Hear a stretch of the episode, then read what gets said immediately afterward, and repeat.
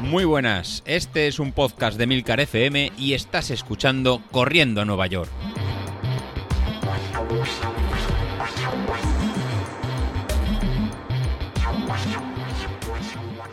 Hola a todos y bienvenidos al episodio pirata de la semana en Corriendo a Nueva York. Y es que hoy os tengo que hacer una advertencia porque puede que os escuchéis de repente un gol o un uy o un yo qué sé, cosas de esas que dicen los futboleros. Y es que por lo visto hoy hay un partido súper, súper, súper importante y en mi casa hay gente viéndolo. todos menos yo, claro.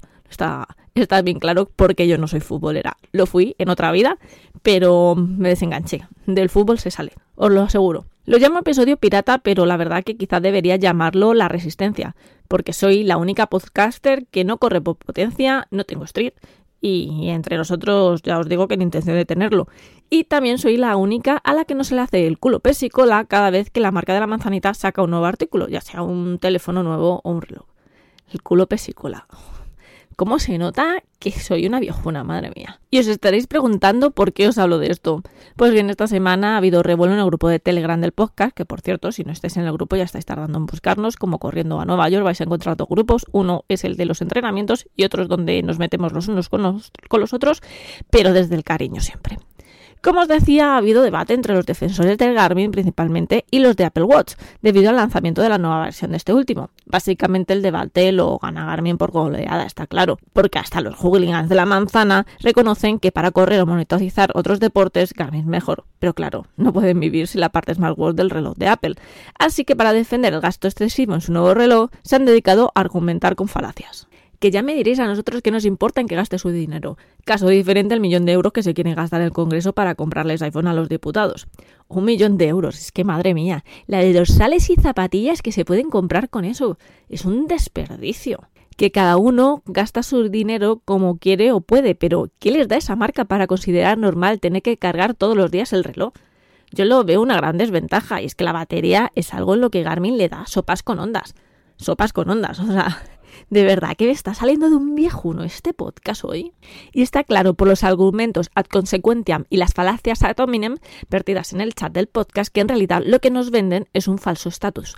Chutpate esa sauquillo. Los productos de la manzana hacen creer, por una parte, que son mejores por ser más caros y por otra parte hace creer que has entrado en un club super elitista en el que no todo el mundo puede estar y por tanto eres importante, eres alguien especial. Eres un ser tan especial que debes de comprar un cargador, si quieres un cargador con carga rápida, porque en el pack cuando compras el nuevo iPhone que te cuesta una pasta, pues no te viene, no te viene y como el anterior no tenía carga rápida, pues te tienes que comprar uno nuevo, así de especial que eres. No sé a vosotros, pero a mí me recuerda un poquito el tema del Mediamar con lo de yo no soy tonto. Si compras en el Mediamar no eres tonto, si compras en el Mediamar eres tontísimo. Los problemas que te pone Mediamar para devolver o cambiar un producto que está defectuoso eh, son ya legendarios. Entonces, vamos, es como, no sé si habéis oído también lo de Yastel, de te quedarás por el servicio técnico. Hostia, si es que, a ver, si voy a tener que usar el servicio técnico, chungo. O sea, no me vendáis el servicio técnico como lo más guay de vosotros, porque entonces significa que tenéis una mierda de fibra o de lo que sea y voy a tener que tirar mucho del servicio técnico, que será muy cojonudo. Pero, tío, si tengo que estar tirando todo el día del servicio técnico, por muy guay que sea, eh, a lo mejor es que lo que vendéis es una caca. Pues bien, ¿cómo se da la cosa que el gobierno de Brasil ha dicho aquí no vendéis el nuevo iPhone a no ser que metáis un cargador en la caja? Y es que, aunque me saliese la pasta por las orejas, hay cosas que tengo bien claras. Y una de ellas es que no quiero cargar el reloj todos los días. Y si puede ser, el móvil tampoco. De hecho, yo tengo un móvil ahora mismo que lo cargo cada dos días perfectamente y aguanta totalmente dos días dándole cañita. Madre mía, si el anterior programa me estaba dando problemas el vídeo, y os pido disculpas por la caca de programa que salió, este programa me está dando problemas el micro. No sé, se ha vuelto loco, se me apagaba, se me encendía, se me apagaba, se me encendía. Lo acabo de cambiar de puerto USB, a ver si así funciona. Ay Dios, qué difícil es esto de ser podcaster. Pues bien, no me voy a seguir metiendo con los compañeros que han decidido correr con el Apple Watch. Eh, solamente decirles que si según ellos les sobra tanto, tanto del dinero, pues que lo repartan. Que si tan bueno es el Apple Watch, pues que nos compren una cada uno y no lo regalen. Que regalar es felicidad también para uno. Así probamos todos las magníficas bondades de tan magnífico objeto digno de admiración.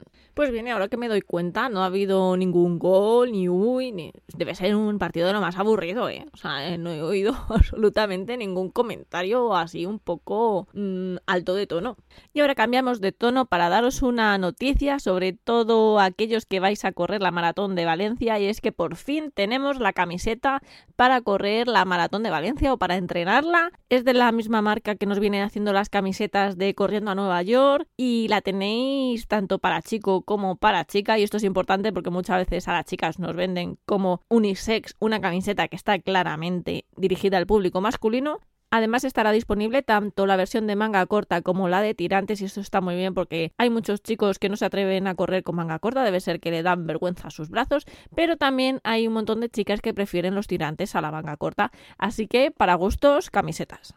Y ahora os voy a contar un poquito cómo va mi preparación para Valencia, que la de Carlos y Sassi ya la conocéis de memoria. Es que tanto habla Carlos como habla David.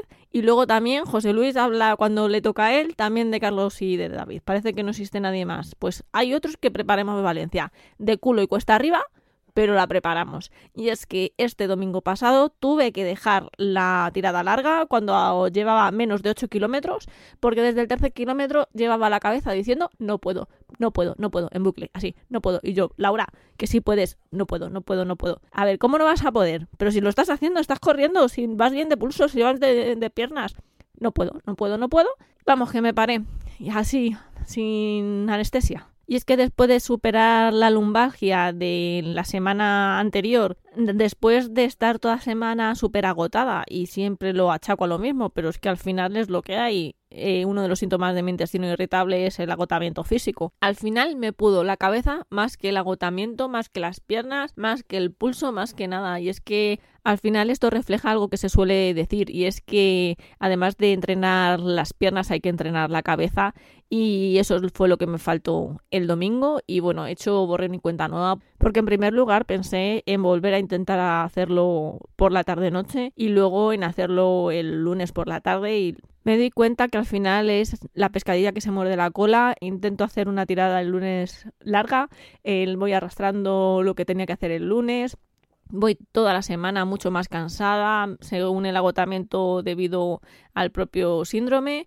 Y bueno, pues al final es la pescadilla que se muerde la cola y nunca salgo de este de este bache, así que decidí hacer totalmente borrón y cuenta nueva, empezar el lunes con los 55 minutos que tenía en zona 1, zona 2. Es verdad que seguía súper súper cansada, o sea, sufrí para hacer 55 minutos en zona 1, zona 2. Es verdad que también iba en zona 2 alta, no os voy a engañar.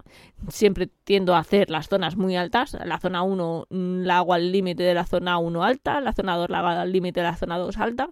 A lo mejor ese también es mi problema, no lo sé. Quizá debería de intentar ir más lenta, pero es que, claro, voy tan, tan, tan lenta que intentar ir más lenta, no sé, algo psicológicamente no, no me deja. Y bien, hoy martes se suponía que tenía series en zona 4 o zona 5, no lo sé, porque a mí me tiene un poco mareada que en unos lados pone zona 5, otros lados pone zona 4. Bueno, son realmente en zona 4, pero vamos, al final los acabo haciendo en zona 5 porque tú me contarás en 30 o 45 segundos si me da tiempo a mí a regularme mucho. O sea, yo voy a fuego. O sea, yo cuando de repente veo 45 segundos y me pita el Garmin, o sea, lo, lo dejo todo. Si me pita el Garmin, lo dejo todo. Y no puedo, no puedo controlarme y voy en que me muero esas series. Y luego, claro, salen en zona 5, incluso salen en zona 5 alta y se salen de la zona 5. O sea, me voy a crear la zona 6 para mí sola, porque en las series esas rápidas me salgo de zona. Ya en la zona 5 ni existe, ya la zona es zona 6 o 7, pero 7 alta. Hago una cosa muy loca para mí, ¿eh? Que otros a esa, a esa velocidad directamente van rodando, pero rodando de tranquis. Y bueno, y al final he librado y he tenido un día bastante loco. He parado bien poco por casa, además ha estado lloviendo por aquí y pues tengo que confesaros que no he salido. No he salido a correr, así me van la preparación de la maratón.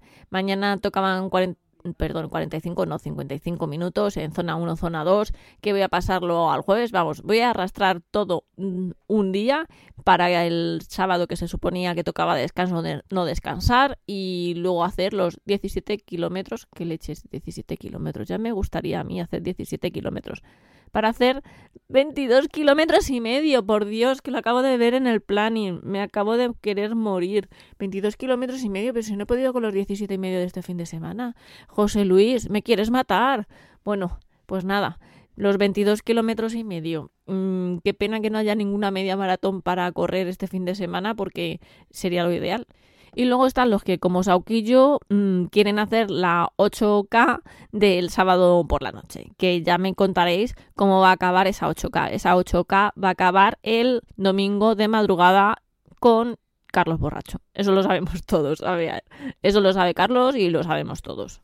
De hecho, Carlos saldrá borracho y también saldrá Isasi, pero David saldrá a correr y saldrá de madrugada en la versión light de, Sauquillo. es que son como el Jin y el Jan, o sea, es una cosa muy loca. Y mientras tanto, el otro David, Bilito, no sabemos muy bien si entrena o no entrena, aunque parece que empieza a ponerse de nuevo las zapatillas. Y José Luis, que está que prácticamente no nos cuenta nada porque está corriendo de tapadillo. Va con una pedazo batabanta todos los días corriendo que debe estar pasando un calor impresionante.